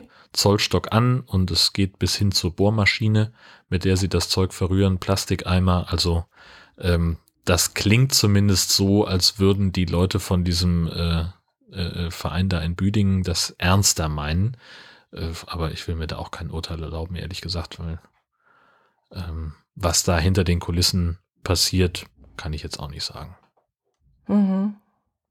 Ja, ich weiß nicht, ob das damals war das ja in Meskirch, war das eigentlich auch ein Forschungsprojekt, wo sie eigentlich äh, der ganzen Sache nachgehen wollten, inwieweit man damit, das sollte ja über mehrere Jahrzehnte laufen, mhm. ähm, inwieweit man da arbeiten konnte überhaupt. Dass die jetzt aber ja. Plastikeimer nehmen, das ist ja doch enttäuschend. Vielleicht ist es doch eher so eine Art Museum geworden und man hat sich jetzt mehr Richtung ja, Eintritt kassieren ja. und ja, kann ja sein. Orientiert. Also ähm, das auch das Burg Hofreite-Ding in Büdingen ist ein, ein ähm, ja, so ein äh, Spielfeld für experimentelle Archäologie. Ähm, das Institut mhm. für Archäologische Wissenschaften, Denkmalwissenschaften und Kunstgeschichte der Uni Bamberg will den Bau wissenschaftlich begleiten. Ähm, da wird es dann mhm. also auch noch irgendwelche Sachen dann offenbar geben, die äh, dort stattfinden, weil sie da halt gut stattfinden können. Das ist ja in, in äh, vielen ähnlichen Anlagen äh, gibt es das ja auch. Zum Beispiel hier in, in Dithmarschen ist ja der, der Steinzeitpark, ähm, wo einmal im Jahr sich äh, ExperimentalarchäologInnen treffen, um da einfach mal zwei Wochen zu leben wie in der Steinzeit. Also wirklich ähm, keine Uhr, kein Handy, äh, wir schlafen in irgendeiner Fellhütte, äh, wir tragen Fell und äh, bauen da irgendwie ein Boot aus Ästen und oder ein Einbaum oder sonst irgendwas, um eben mal zu probieren, das, was wir jetzt hier irgendwo in Europa in einem Moor gefunden haben, wie hat das denn mit der, mit der Herstellung dieses Teils funktioniert? So reichten da irgendwie ein paar Feuersteine oder mussten die irgendein Herstellungsverfahren haben, äh, damit sie das so hinbekommen haben, wie wir es jetzt dann gefunden haben? Mhm. So, und das, das ist eben ein Arbeitsfeld, experimentale Archäologie. Äh, und das findet natürlich über alle Epochen statt. Also warum nicht auch fürs Mittelalter? Ich überlege gerade, ob das, ähm, ob das nicht parallel fahren kann, ob das sowohl als, ähm, als Forschungsobjekt dienen kann, als auch, dass man damit touristisch eine Attraktion Klar. bietet. Natürlich. Also also kannst ja das. Parallel läuft es sich auch finanziert dadurch vielleicht. Ja, eben. Also kannst ja das, das Leben so darstellen, wie es, wie es damals war, ne? Wenn du halt sagst, so irgendwie, keine Ahnung, das, was wir aus, aus Fantasy-Serien kennen übers Mittelalter, ähm, das zeigt halt nicht das wahre Leben, sondern äh, mhm. keine Ahnung, es gab halt, du hattest halt diese komische Hütte und da war eben ein Fenster drin und das war gleichzeitig der Schornstein und da weiß der Geier was. Klar kann das funktionieren, natürlich. ist die Frage, wie weit ich mich dann verarscht fühle, wenn ich da reingehe äh, als Tourist und eigentlich dieses das sehen möchte, wie es wirklich war und eigentlich nur die Kulisse sehe, gar nicht mal äh, ich mich ich hänge mich jetzt an diesem Plastikeimer auf. Das, das irritiert mich jetzt. Das finde ich jetzt schade. Ja, gut, wobei, also in dem, ich habe den Artikel jetzt nur, nur quer gelesen und mehr durchgescrollt. Mhm. Also, wenn ich es richtig verstanden habe, ging es dabei darum, die richtige Mischung für den Mörtel zu finden, aus dem man dann, mhm. ähm, äh, den man dann für die, für die Mauerwerke braucht. Ähm, und das kann natürlich sein, dass das sozusagen eine Art von Labor war, in dem diese Arbeit stattfindet und dass man dann, wenn man die richtige Mischung gefunden hat, also wenn man das rekonstruiert hat, was damals eben das Mörtelrezept war, dass man das dann draußen im, im ah, richtigen okay. Bau dann auch wirklich so mhm. einsetzt. Das ging jetzt so vom schnellen Querlesen, äh, habe ich das nicht sofort erfasst, dass das, Aha, ähm, okay, okay, das wäre natürlich eine, eine Möglichkeit, ne, dass das so sein kann. Aha. Das würde ich eigentlich auch erwarten. Ja, hättest du Lust an so ein Projekt? Bist du nicht der Typ so, oder? Ach, voll nicht. Quatsch, dafür habe ich nicht, mein, ja. mein Handy und mein, mein Computer viel zu gern. und ich kann ja auch nichts. So, bin ja kein Handwerker, kein, ja. kein, weiß der Geier was. Das, du musst das ja, man muss das ja auch können. Ne? Ja. Also irgendwie sich da hinstellen und sagen, ich ziehe jetzt hier mal mit mittelalterlichen Werkzeugen eine Wand hoch, um da ein Haus draus zu machen. Ähm, also ich würde ja noch nicht mal mit modernen Werkzeugen das hinbekommen, eine, eine gerade Wand hochzuziehen. Ja, dann müsstest du halt unter die Jäger gehen. Müsstest ja. du halt jagen. Super geil. Genau, richtig. Das wird spitze. Ich jage das Dönertier. Ich mhm. habe Feuer gemacht. Sowas in der Art, ganz genau. Oje, oje. So. Oje. Ja, gut. Ja, ansonsten haben wir, glaube ich, nur noch Automaten, wenn ich es richtig sehe. Okay. Dann haben wir zugeschickt bekommen von jetzt muss ich selber mal sortieren, wieder dem lieben Westkirchen-Andi. Der hat uns zukommen lassen per Twitter. Im Eingangsbereich eines Krankenhauses in Warendorf gibt es einen Papierblumenvasenautomaten. Und das finde ich doch sehr praktisch. Also gerade ja. im Krankenhaus weiß man ja selber, fehlen immer die Vasen. Genau. Und dann braucht man eigentlich nur da runtergehen, die Papiervase besorgen Ach, das ist eine Papiervase für Blumen. Ich habe jetzt an Papierblumen genau. gedacht. Ach so, für Papierblumen. Nein, eine Papiervase für richtige Blumen. Ich Ach. nehme mal an, das hat dann auch so eine kurzlebige Zeit, dass das vielleicht drei, vier Tage hält und dann musst du entweder eine neue Pappschachtel holen oder ja. du gehst damit nach Hause. Ja. Wir hatten sowas, glaube ich, schon mal so ähnlich, äh, aber mit Plastik, wenn ich mich richtig erinnere. Aber das ist ja, also je nachhaltiger, desto besser, ne? Im Grunde schon, aber ich finde das jetzt gerade erstmal praktisch, weil ich kenne halt die Probleme, dass die Vasen dann immer stehen bleiben im Krankenhaus und die Schränke dort immer voller werden und äh, man auch das Zeug nicht wegschmeißt, sondern dass es halt dann irgendwo in irgendeinem Schrank immer mehr wird. Ja, na klar. Und so könnte, könnte das ohne schlechtem Gewissen vielleicht oder kleinem schlechten Gewissen entsorgt ja. werden. Und so. nicht, ja. dass du da die große Ming-Vase wegschmeißt und das nicht mitkriegst. Die liebe Silke hat was gefunden, nämlich eine Softeismaschine in Delbrück. Da gibt's ein Video bei Facebook, ähm, wo man also sehen kann, da steht eine kleine Holzhütte und da ist ein Automat äh, mit äh, einem Münzeinwurf für 1,50 Euro und dann kann man eine von drei Tasten drücken und dann macht dieser Automat ähm, ein Softeis fertig. Also da muss man geht man nicht mit den Händen bei und zapft sein Softeis selber. Sprich, es gibt also keine Sauerei, weil die Leute natürlich viel zu viel Softeis in ihren Eisbecher tun würden, ähm, sondern das macht der Automat alles und man nimmt dann nur noch das fertige Eis aus der Halterung raus. Und das finde ich natürlich auch total schick. Auch gleich die passende Soße noch mit dabei allerdings schwierig, weil ich hatte so im Hinterkopf, jedenfalls war das immer so eine Warnung von meiner Mutter, als ich noch klein war, an diesen Automaten gehen, gehen wir nicht. Da ist zu wenig Traffic, also zu wenig ja. äh, Leute, die da hingehen, weil ich so irgendwie im Hinterkopf hatte, dass das damals so eine Salmonellenfalle war, ja. wenn der Automat nicht, äh, weißt du, so am Anfang, ja, wenn der Automat eine Weile gestanden hat und dann war ja in diesem Zapfding noch ein bisschen von diesem Zeug drin. Ich weiß nicht, ob das jetzt nur eine Geschichte war oder. Also ich habe im Prinzip, ich glaube erst, also ich habe sehr spät in, in meinem Leben das erste Mal Softeis gegessen. Ähm, und ich weiß gar nicht mehr, ich glaube, es war, da war ich schon volljährig und es war bei McDonalds, weil vorher immer, wenn wir, wenn ich mit meinen Eltern unterwegs war und es gab irgendwo so einen Softeisstand, hat mein Vater immer gesagt, nein, da kriegt man Salmonellen von. Ja, und dann sind wir da nicht genau. hingegangen. Und dann haben wir genau. vielleicht irgendwo eine normale Eisdiele gefunden, haben uns da ein Eis geholt. Aber zu so einem Automaten oder auch zu jemandem, der das ja. in so einer Bude angeboten hat, wo also ein Mensch dabei war, selbst mhm. da äh, haben wir kein Softeis bekommen. Und jetzt ist das für mich halt vollkommen normal. Ne? Also äh, wenn jetzt, keine Ahnung, jetzt irgendwo ähm, ich nicht gerade auf Diät bin und im Sommer nach äh, Dänemark rüberfahre, um mir einen Hotdog zu holen, dann gehe ich an dem Hotdog-Stand noch so 500 Meter weiter. Da ist nämlich noch einer und der hat auch Eis.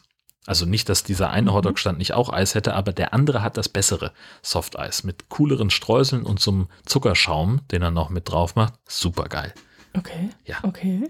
Finde ich super. Ist aber bei euch oben oder überhaupt, ja, Dänemark sowieso, aber auch bei euch oben ist das mehr verbreitet so ja. als bei ja. uns unten, glaube ja. ich. Das stimmt. Auch Lakritz. Hm. Da gibt's ja, also bei Lakritz gibt es ja wirklich ein Nord-Süd-Gefälle. Ähm, also ich, ich erinnere mich noch, als wir äh, mal mit dem Wohnwagen im Allgäu waren, äh, da hatte ich mir so eine fiese Männergrippe eingefangen und wir sind also dann in den nächsten Ort gefahren zur Apotheke und ich habe mir also diverse äh, äh Medizin geben lassen und äh, Gesche kam mit rein und sagte, ach, dann hole ich mir noch eine Packung Lakritz, weil sie halt so auf Salm Salmiak-Lakritz steht und dann gab's das da gar nicht in der Apotheke und das ist hier vollkommen normal. Du gehst in die Apotheke und holst dir eine Packung Lakritz. Ja. Ja, bei uns ist es ganz normal, an jeden, jeden Laden zu gehen und eine Leberkässemmel zu kriegen. Aber Frechheit. Das, halt nicht auch das gibt's, das gab es übrigens auch in dieser Apotheke. Leberkässemmeln. Mein Gott. Wenn ich nicht so krank gewesen wäre. Ah. Ah, Zustände. Ja, das ist halt, halt das Süd-Nord-Gefälle dann. Genau. Leberkäse Süd-Nord-Gefälle. Björn Hobby Querschnitt hat uns auch einen, äh, einen Sockenautomat äh, geschickt.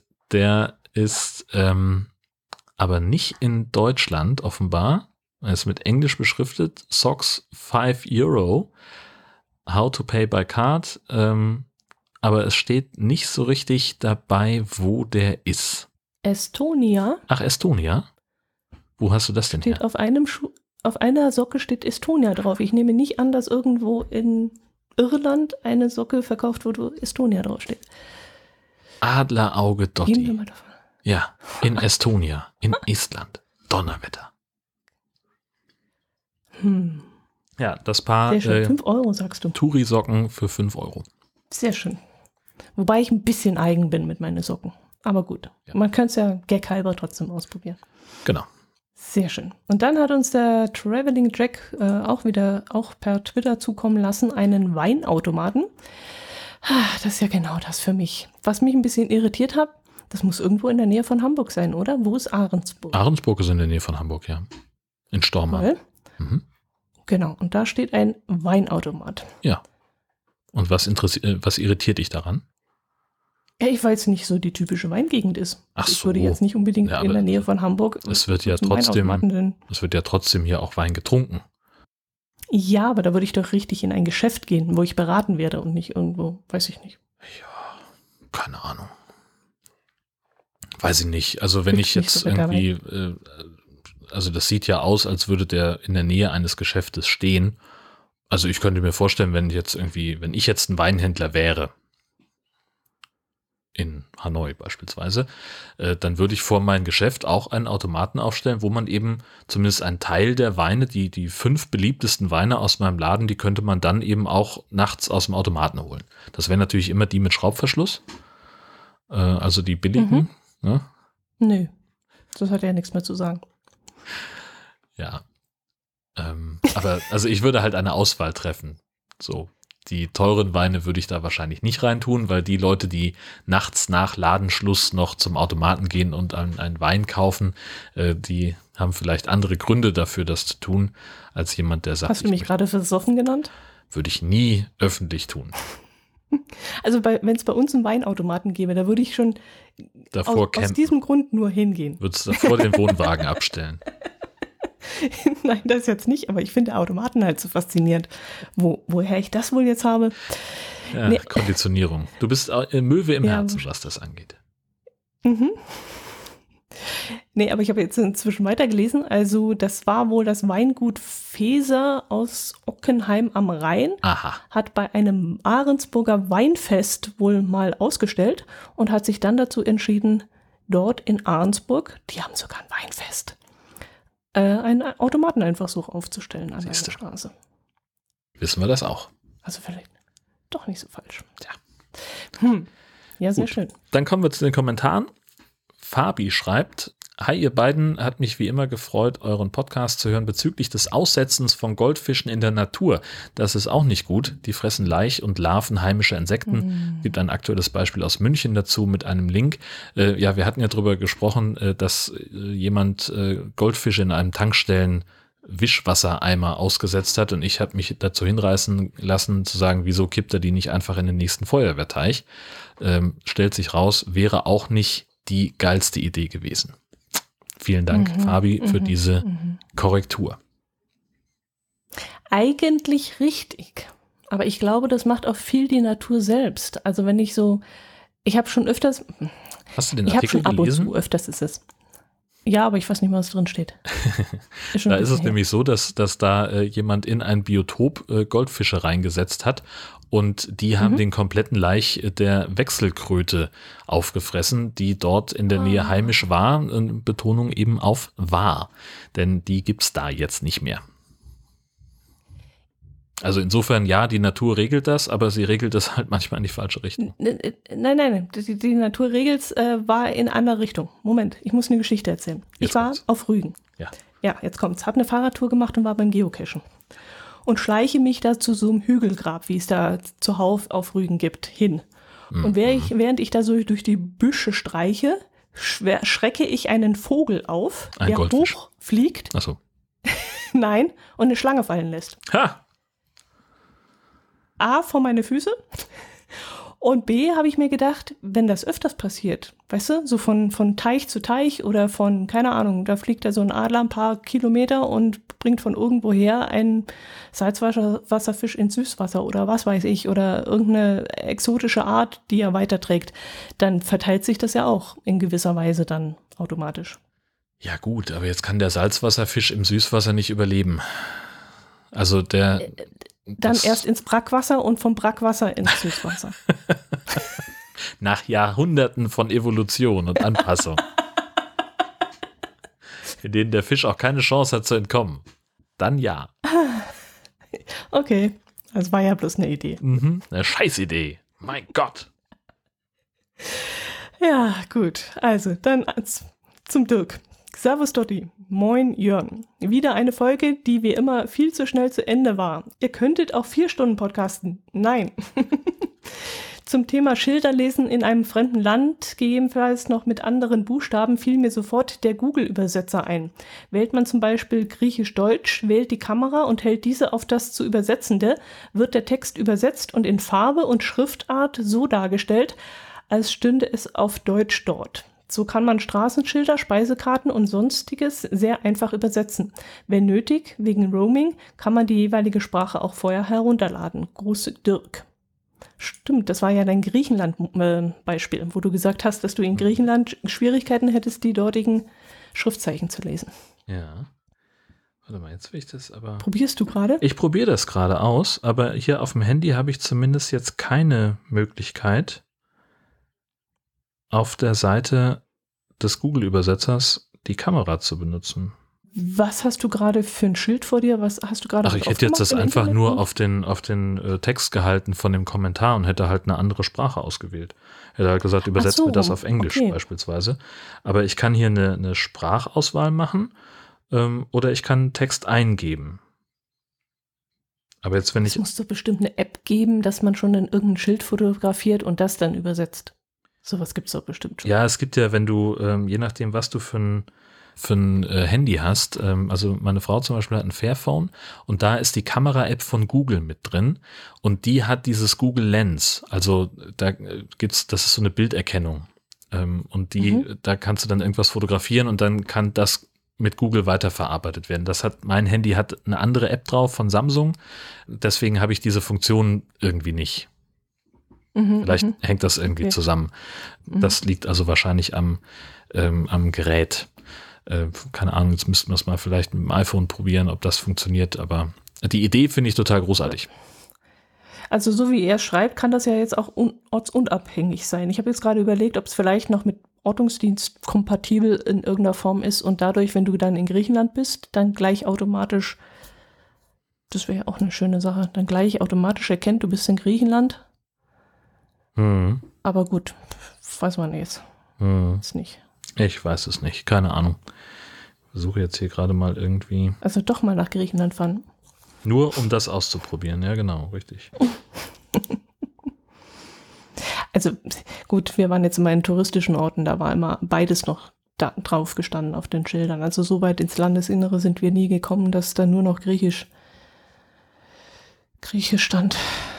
Also ich, das eine Mal, wo ich in Griechenland war, äh, das war ein Hotel, ähm, also durchaus auch jetzt kein, kein kleiner, kein kleines Ding, aber halt in einer Gegend, wo sonst nicht viel war. Also wir sind auf mhm. einem ehemaligen Militärflughafen gelandet und dann noch zwei Stunden Bus gefahren und waren dann am Hotel. Mhm. Und da war nichts mit, mit Deutsch oder mit, mit europäischer Schrift auf, auf dem Verkehrsschild. Okay.